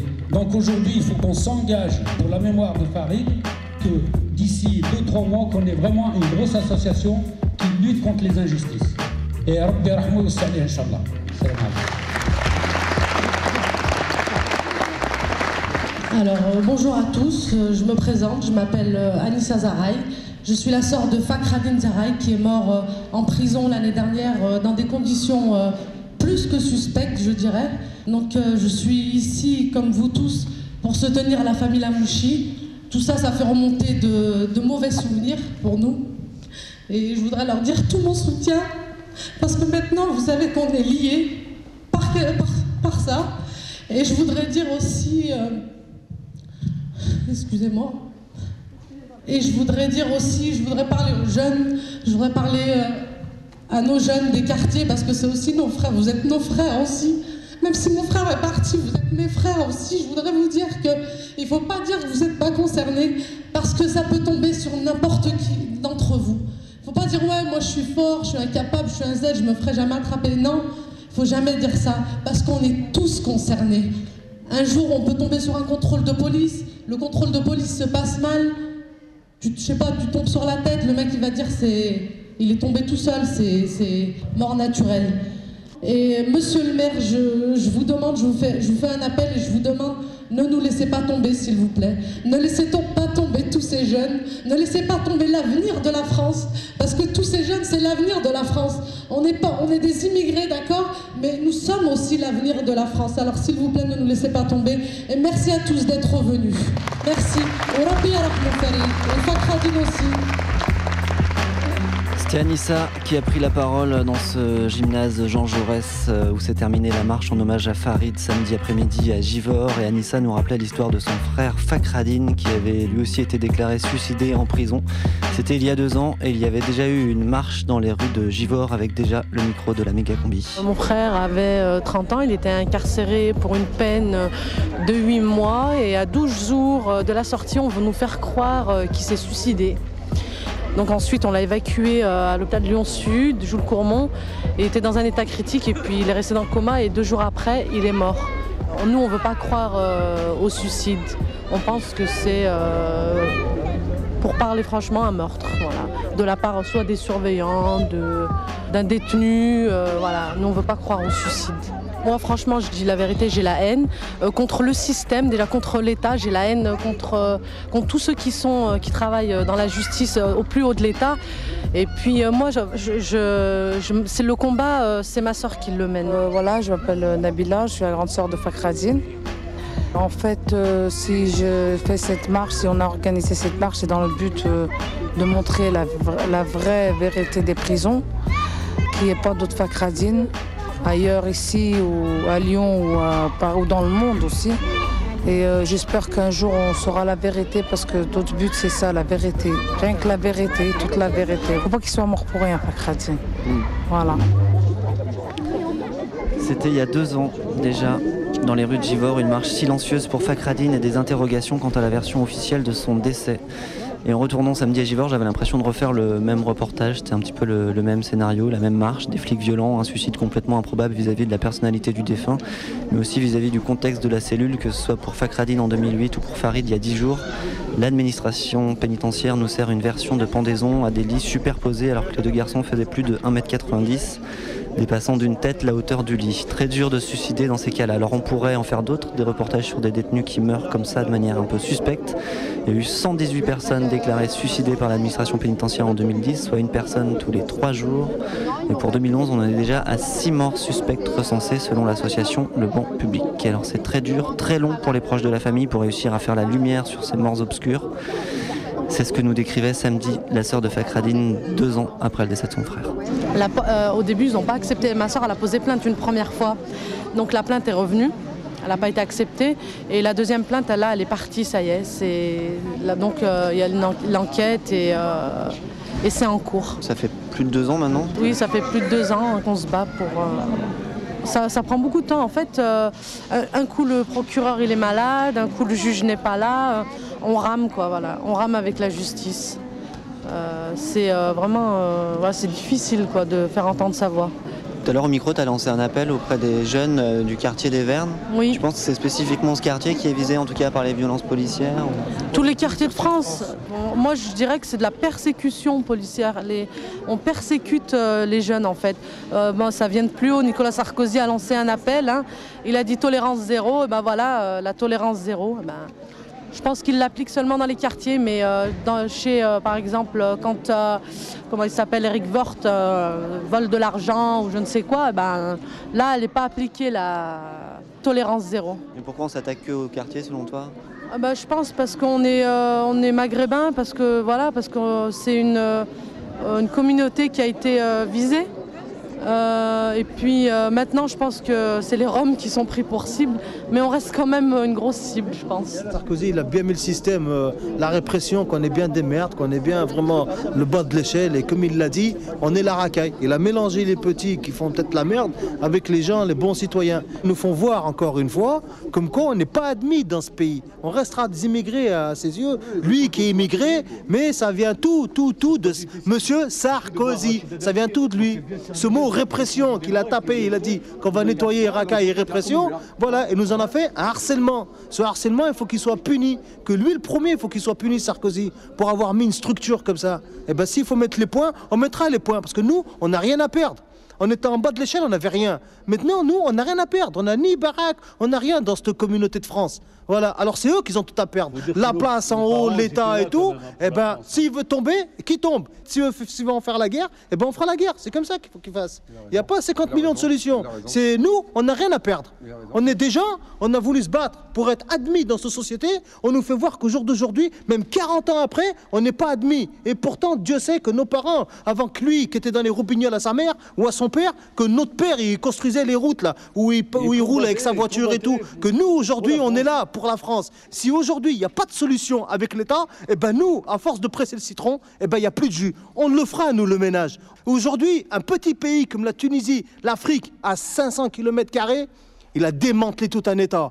Nous, une France qui est peut-être plus grande, eh ben, s'il faut se battre, eh ben, franchement, M. Sarkozy, commence à te cacher loin. Commence à te cacher très, très, très loin. Euh, parce que nous, si on s'y met entre Paris, Marseille, Vitry, Sarcelles, Marignane et Lyon et tout ça, ah mais là, c'est fini, c'est une guerre.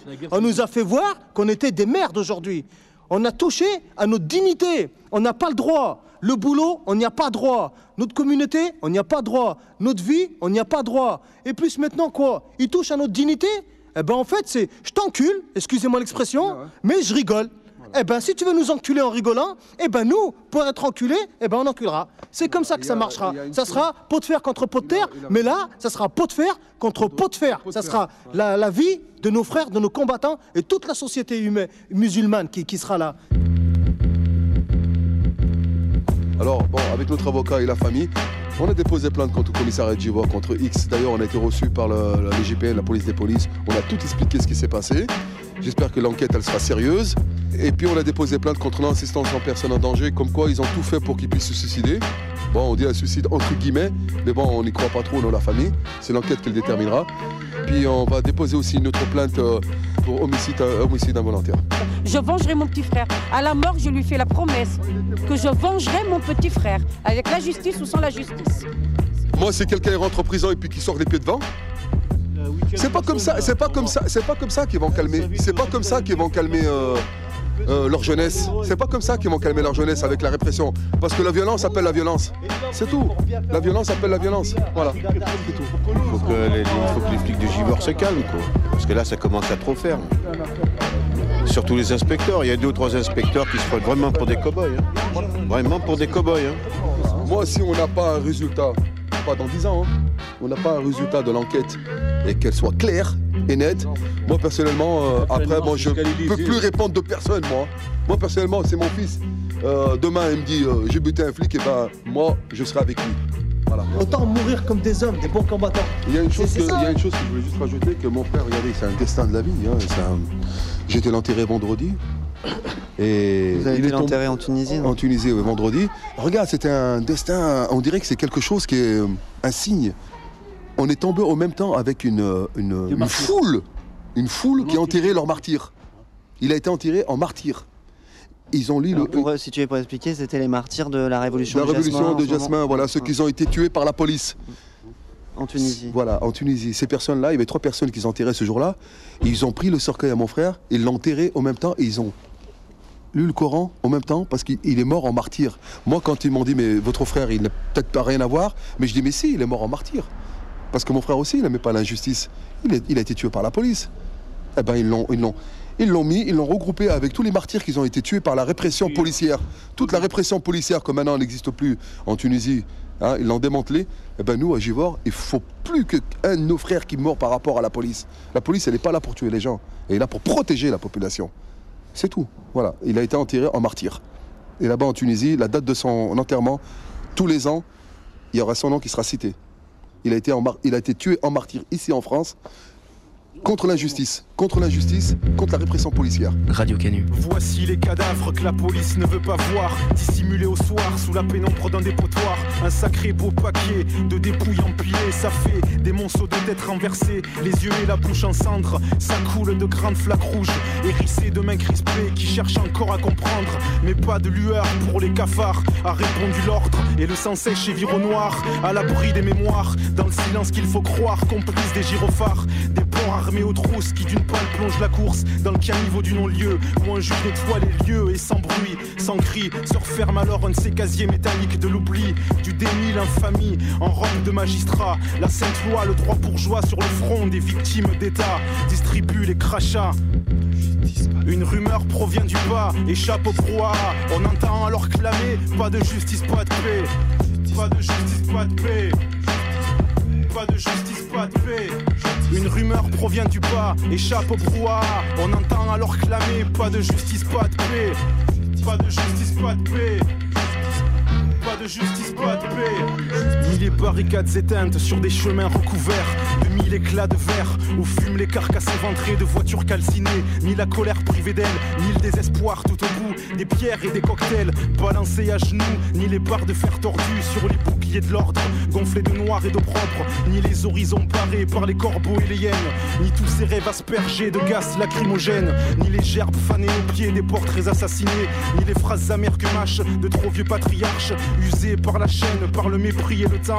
Ni les larmes acides des mers, ni la sueur, ni le sang de la classe ouvrière. Rien ne se perd, rien ne se perd, tout se transforme. Et le brasier crépite, et le brasier crépite. Et votre putain de temple n'attend plus qu'on le dynamite. Une rumeur provient du bas, échappe au brouhaha. On entend alors clamer pas de justice, pas de paix. Pas de justice, pas de paix. Pas de justice, pas de paix. Une rumeur provient du bas, échappe au brouhaha. On entend alors clamer pas de justice, pas de paix. Pas de justice, pas de paix. Pas de justice, pas de paix.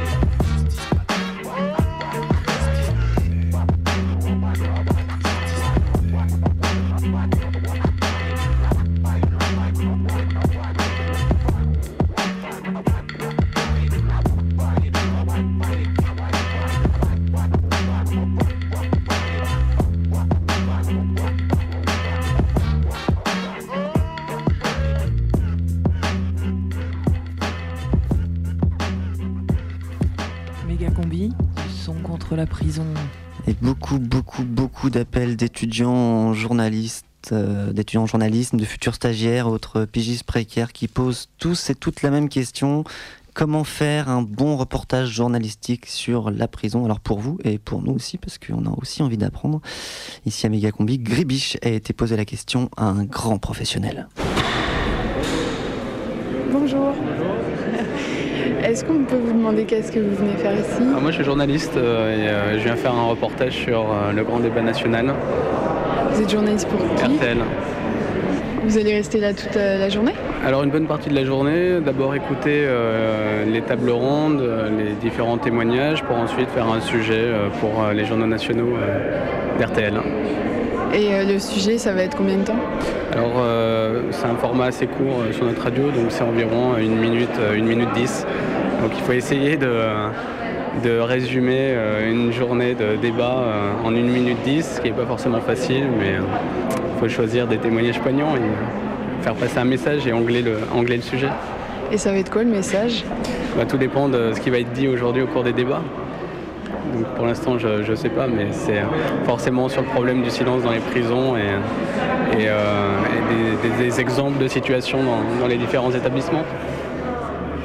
D'accord. Et euh, c'est vous qui faites le montage? Oui, oui, c'est moi. Ah oui, mais du coup, vous avez quand même le pouvoir de faire passer un message fort ou moins fort. Après, oui, voilà, ce sont des choix. euh, ce sont des choix. Alors, euh, le pouvoir, oui et non, parce que j'ai aussi la contrainte de temps. Donc, parfois, on aimerait euh, laisser une personne plus sur la longueur, mais euh, ça veut dire au détriment d'une autre personne qui a aussi un message euh, important et intéressant. Donc, le pouvoir, un minimum, mais pas, pas absolu. Vous savez pas encore euh, si vous allez mettre plusieurs personnes ou une seule personne? Euh, généralement plusieurs personnes parce que ça permet d'avoir un reportage un peu plus euh, riche euh, qu'une seule personne, sachant que là il y a beaucoup d'intervenants euh, différents dans différents euh, domaines, donc ce serait dommage de s'en priver et de mettre qu'une seule personne. Après, c'est des choix d'angle en fonction de, de l'interview. S'il y a une personne qui dit vraiment qu'il y a un passage très fort et intéressant, euh, il faut essayer de varier. Vous voyez, euh, détenus actuels, anciens détenus, euh, personnel de l'administration pénitentiaire, essayer de, changer un petit peu, de, de prendre différentes fonctions pour avoir différents euh, points de vue sur, sur la question. Et puis, voilà.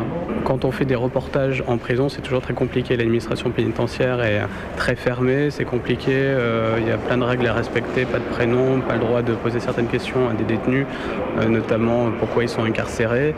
Euh, pour avoir des explications, notamment sur les affaires de suicide en prison, c'est souvent compliqué.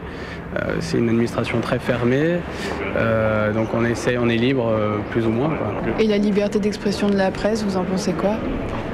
Ah ouais, elle existe, elle est réelle. hein. Euh, Après, euh, euh, certains pensent qu'on est euh, verrouillé ou qu'on a euh, le pouvoir qui nous, euh, qui nous euh, comment dire, censure, mais ce qui est, ce qui est faux.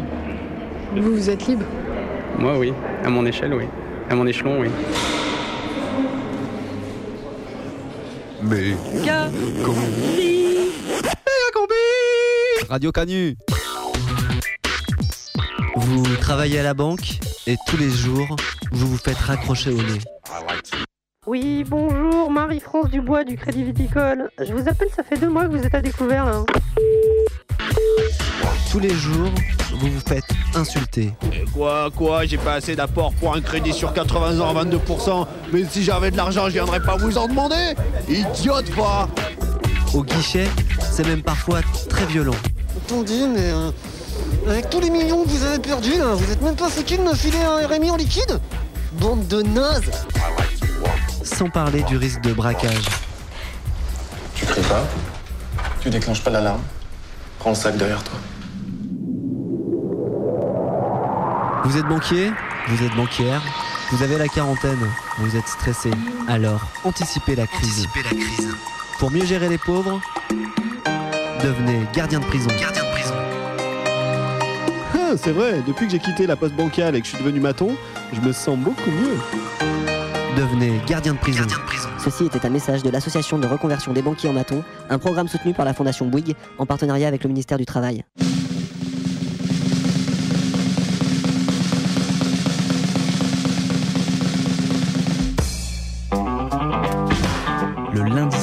Radio Canu, c'est méga combi.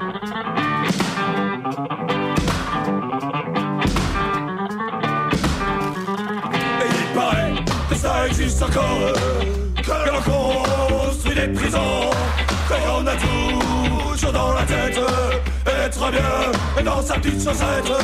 Madame n'aime pas qu'on joue de la trompette, alors on construit des prisons, et il faut bien punir les assassins. Comme ça, au moins, on n'a pas tout perdu. Et après, on jouera au football, on laissera crever les assassins. La part du défunt Et fera prospérer les prisons. Et mon petit gars, un jour sera promoteur. Et c'est pas comme cette bande de tueurs Enfin, et pour les musiciens Et dans la go, dans le roi des prolos. En et pour les parisiens. Et mon petit gars, les politiciens On en fera aussi pour les enfants. Et pour attendre le métro et pour mon chien, et pour les écrivains, faut, fermer tous ces assassins. Un enfant assis pour les pétins, un cachot pour les intellos. Un enfant pour les Africains, un central pour les pays austraux. Et petit soin pour tous ces assassins. Mon petit gars, elle passe avoir plaisir.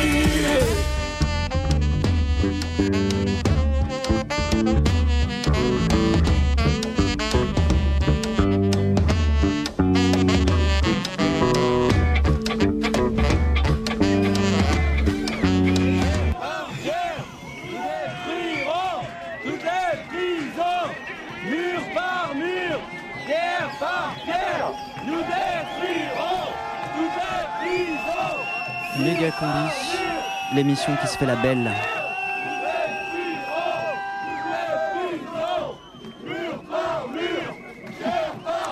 À force de haine, à force de violence, à force d'incarcération, à force de détention, à force de prison, à force d'à force, on ira droit dans le mur. Mais alors tellement droit et avec tellement de à force que peut-être on passera à travers. Enfin, on peut toujours essayer. Méga combi fait sauter les barrages. Maton, ouvrez les cages. Sinon, vous n'en prendrez pas ombrage. Nous aurons recours au dynamitage.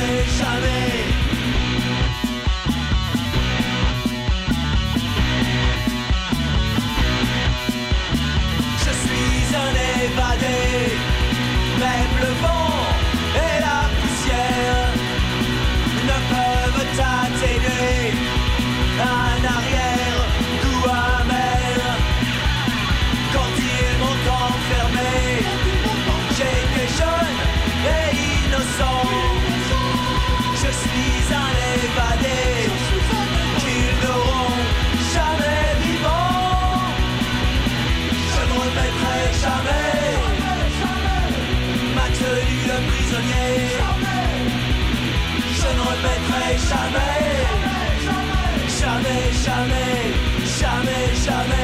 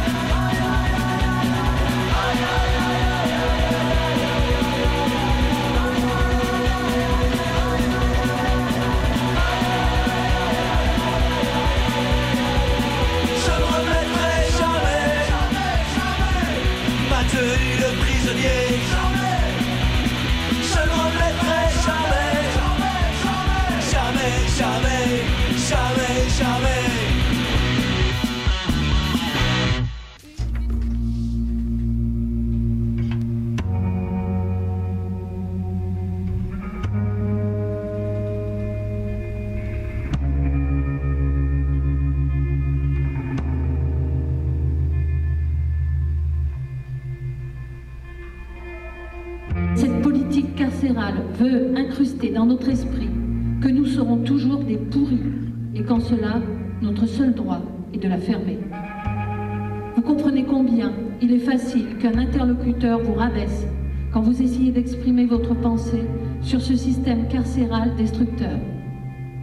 N'oubliez pas ce que vous avez fait. Donc c'est bien cela. On veut nous réduire à notre acte et basta.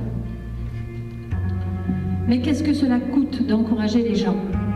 Qu'est-ce que cela coûte de nous permettre de nous exprimer et que nos idées soient prises en compte pour faire avancer les choses Qu'est-ce que cela coûte de nous donner des aménagements de peine afin d'éviter la récidive Ça coûte des voix électorales et c'est là le cœur du problème. Car qui peut dire qu'il veut vivre dans un pays où il y a plein de crimes et délits, où l'insécurité est tellement puissante que même chez soi, on n'est pas tranquille? Personne ne veut de cela, ni vous, ni moi. Mais les responsables politiques jouent sur ces faits pour faire croire à une catégorie de la population qu'il faut éliminer, carchériser les détenus. Je suis détenu, mon corps ne peut pas aller là où il veut. Je paye pour ce que j'ai fait. Je suis détenu, mais mon âme est cloisonnée, elle aussi, à cause d'un système hypocrite, menteur et pervers. Mon esprit est, quant à lui, coincé. Coincé car bloqué entre mon corps et mon âme par cette prison qui m'emprisonne à petit feu. Laissez-nous revendiquer nos droits, laissez-nous nous exprimer sur tous les sujets. Ne nous rabaissez pas à notre seul acte, si terrible soit-il. Accordez-nous cette dignité de rester des hommes, des êtres humains qui pensent, qui réfléchissent et qui ont des idées pour faire avancer les choses et donc éviter la récidive. Voilà ce que je voulais exprimer. C'est ce que je vis et que je ressens du plus profond de mon être. Rien n'est exagéré, rien n'est enlevé. Je continue à me battre. J'essaie tant bien que mal, au bout de 14 ans d'incarcération, de rester debout et surtout de faire très attention à mon état psychique. Mais en ce moment, Dieu que c'est difficile.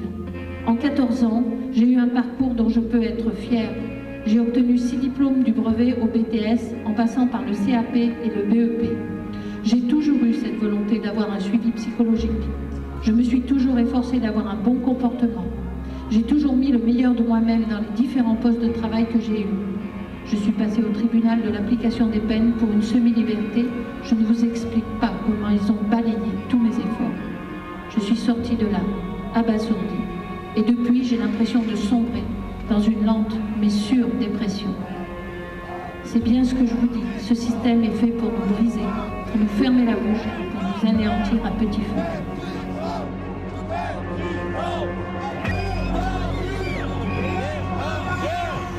détruirons toutes les prisons, mur par mur, pierre par pierre, nous détruirons toutes les prisons, mur par mur, pierre par pierre, nous détruirons toutes les prisons, mur par mur, pierre par pierre, nous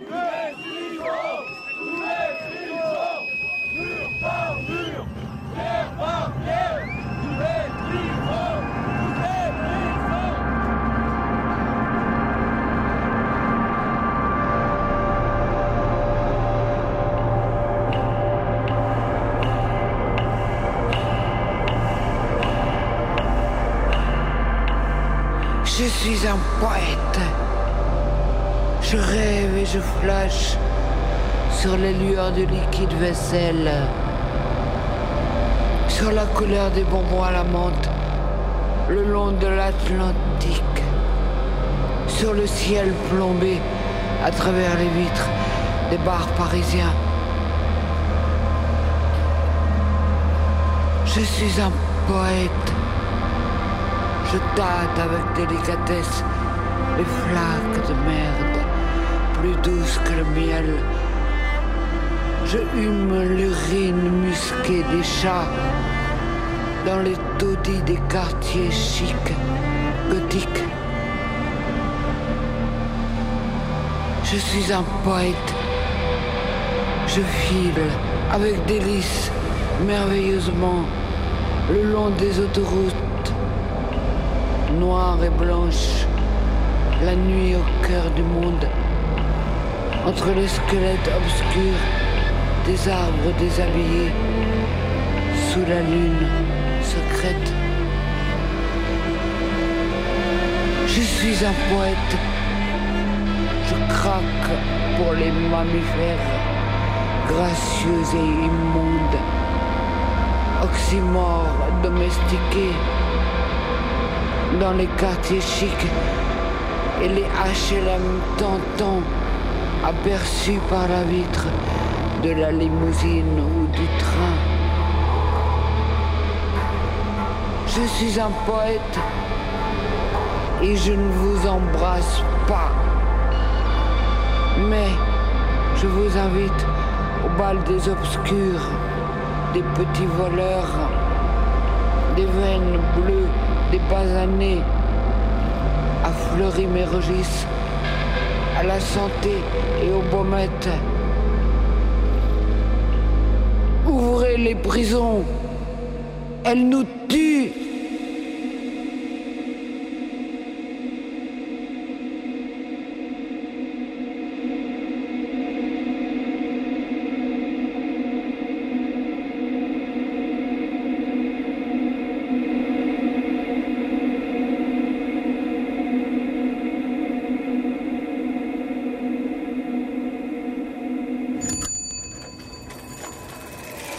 Buenas noches, gute Nacht, good night, bonne nuit méga combi. C'est la nuit. Méga combi, c'est la nuit. Les heures tournent et c'est fini. La prochaine méga combi, c'est lundi. Alors une poésie et au lit.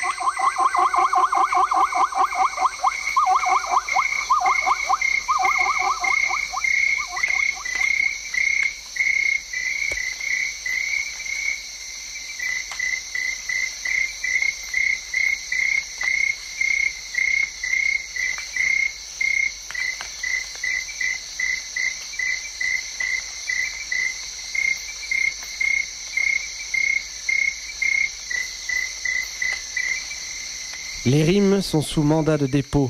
Après une émission derrière les barreaux, pas facile de s'évader avec les mots. Poète, vos papiers.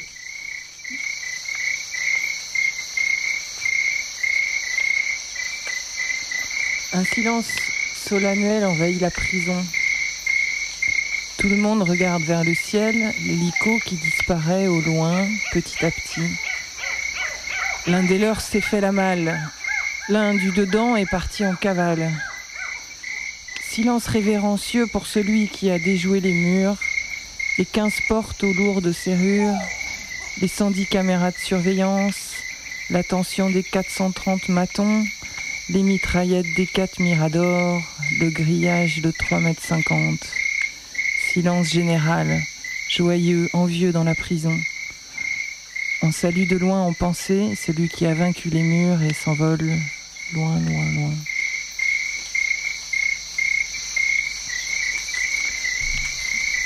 Je suis dehors. Je suis dehors, mais des fois j'ai l'impression d'avoir des murs.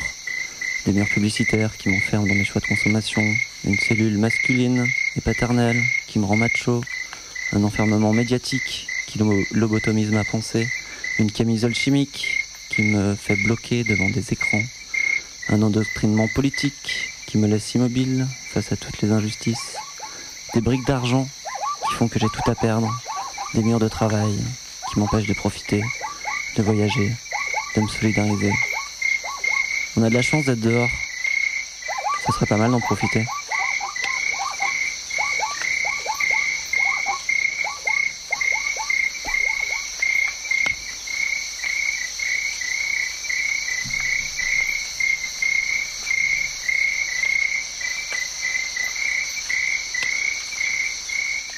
Creuse, Bob, creuse Ouais, recassé une cuillère. Mais vas-y avec le manche, on va y arriver. Fait chaud dans ce tunnel. Heureusement qu'on a trouvé ces galeries, des taupes géantes, de ce souterrain un petit peu magique. Quelle heure t'as, Joe? T'occupes Bob et creuse.